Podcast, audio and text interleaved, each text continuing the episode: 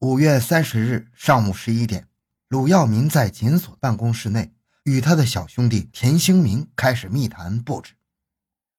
我跟你说个事儿啊，武冈有个叫吕静一的，一直在告李长河书记的状，你找两个人收拾收拾他，千万不能提李书记。按照鲁耀民的旨意，田兴民立即返回武冈，开始挑兵选将，要抓紧办，对吕静一不要不痛不痒的。六月十二日，鲁耀民再次召见田兴民进行催办。鲁耀民深知，要是亡命之徒效力，没有金钱打气是不行的。他随即从办公桌内拿出了五千块钱，交给田兴民作为雇凶经费。田兴民见钱眼开，随即与早已结识的社会恶棍老亮、老一开始策划。为了使老亮、老一死心塌地的卖命，田兴民带着这两个人天天的花天酒地，并为他们买了服装、传呼机等。为煽动两名恶棍行凶的勇气，田做出了事成之后必有重赏的承诺。人都安排好了，给了他们五千块，你就放心吧。在平顶山市神马大酒店，鲁耀民对李长河将准备情况做了详尽的汇报，便指着楼下的田兴民说：“那个孩子来了，你见不见？”李长河心里十分清楚，这个孩子就是要收拾吕静一的人。他一摆手说：“不见，见了不好。”抓紧干就行了。随后，李长河通过电话将吕静一的住处告知鲁耀民，鲁耀民迅速将吕的具体地址密告给了田兴民。田兴民马不停蹄地潜入了温州路计生委家属楼进行窥探，确认了吕静一所住的楼层和房间。六月十四日，田兴民交给老亮、老一两百块钱，让其购买凶器。两名恶棍紧锣密鼓，在市场上先后购买了四把尖刀，开始对吕静一。跟踪盯梢，并到吕的住处踩点守候。六月十五日和六月十七日晚上八点，田兴民率领两名亡命之徒，先后三次持刀到温州路计生委家属楼刺杀吕静一。因为吕不在家，计划流产。吕静一明天可能就不在武冈市了，给他们说把活干得利落点。六月十八日，迫不及待的李长河通过手机再次对鲁发出指令：今天晚上该弄就弄啊！小心别出啥事儿！罗耀民马不停蹄，迅速向田兴民做了交代。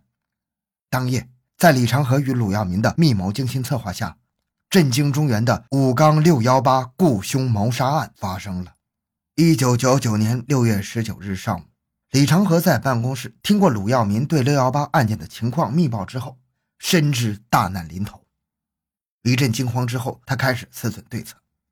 他为稳住鲁耀民，转身从柜子拿出一瓶虎骨酒，满满的给鲁倒了一杯。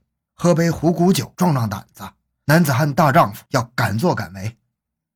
他想再度激发一下鲁耀民的豪情，让他独揽罪责。而后，他于十九日的下午二十日，连续两次在平顶山饭店八楼按摩房与鲁耀民再次密商对策。二十一日，鲁耀民再次在饭店见到愁容满面的李长河后说。这事儿你别管了，我一人做事一人当，绝不会暴露你的。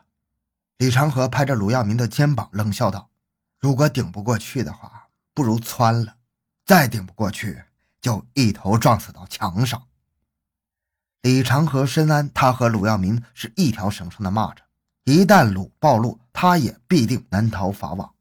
故此，他希望鲁耀民远走高飞，最好死掉。现在就看田兴民能不能顶住了。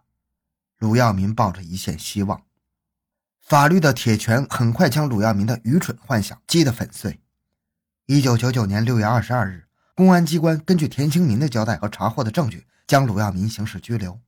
六幺八案是我指使田兴民干的，一人做事一人当。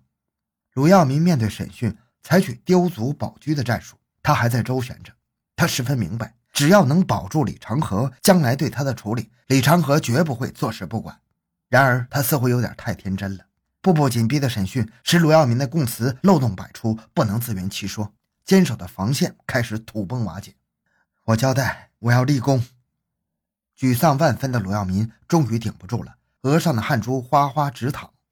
市政法委书记李长河早有报复吕静怡之心，我在他的指使下雇佣了田兴民。而后，田兴民又收买了老一和老亮。鲁耀民如竹筒倒豆子，把李长河在六幺八案件中的所作所为一下子倒了个精光。说完之后，他像泄了气的皮球，瘫软在审讯桌前。随着鲁耀民的倒戈，六幺八案件的幕后人李长河进入了刑侦人员的视线。这可咋办呢？这咋办呢？获悉了鲁耀民落网的消息之后，李长河如坐针毡，搓着双手，急得团团直转。他预料到自己迈进监狱的大门只是时间的问题。恍惚之中的李长河开始安排自己的后事。他将办公桌所有对其不利的材料通通的扔进了碎纸机，然后又到宾馆与情妇滚上席梦思，密语细谈。神圣的法律不容侵犯。令李长河心惊胆战的这一天很快到来了。一九九九年六月二十八日，昔日不可一世的政法委书记李长河哆嗦着右手，在武冈市公安局刑事拘留证上签下了自己的名字，石破天惊啊！市委常委、政法委书记雇凶杀人，在中原罕见，在我国的五十年来的法治史上也是一件奇闻。李长河被抓起来消息传出之后，全城舆论哗然，全省为之震惊。从政多年的李长河岂肯轻易就范？他向审讯人员抛出一个个谎言，欲盖弥彰，试图逃避法律的追究。特大案情的冲击迅速反馈到河南省公安厅，具有丰富经验的预审专家星夜启程，从郑州火速赶往武冈增援。在省公安厅和平顶山市公安局的通力支持下，武冈警方对李长河的审讯势如破竹。面对审讯桌上的证据，李长河目瞪口呆，自知已经是无回天之术了。只好缴械投降。他对操纵六幺八案件的供述与鲁耀民的交代基本吻合。一九九九年七月十八日，经平顶山市人民检察院批准，公安人员宣布对李长河依法逮捕。在公安机关对这起错综复杂的案件深入审理时，检察机关也发现，在六幺八案件的幕后，披着市委常委、政法委书记外衣的李长河，隐藏着许多不可告人的重大经济问题。一九九九年八月二十七日。河南省人民检察院依法对李长河涉嫌受贿问题立案侦查，随之所向披靡的检察之剑向李长河直逼而来，晨曦慢慢揭开了披在大地上的黑纱。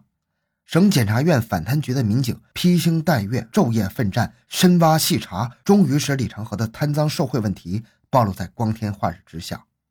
一九九八年十月，武冈市某政协副主席兼城市信用社主任。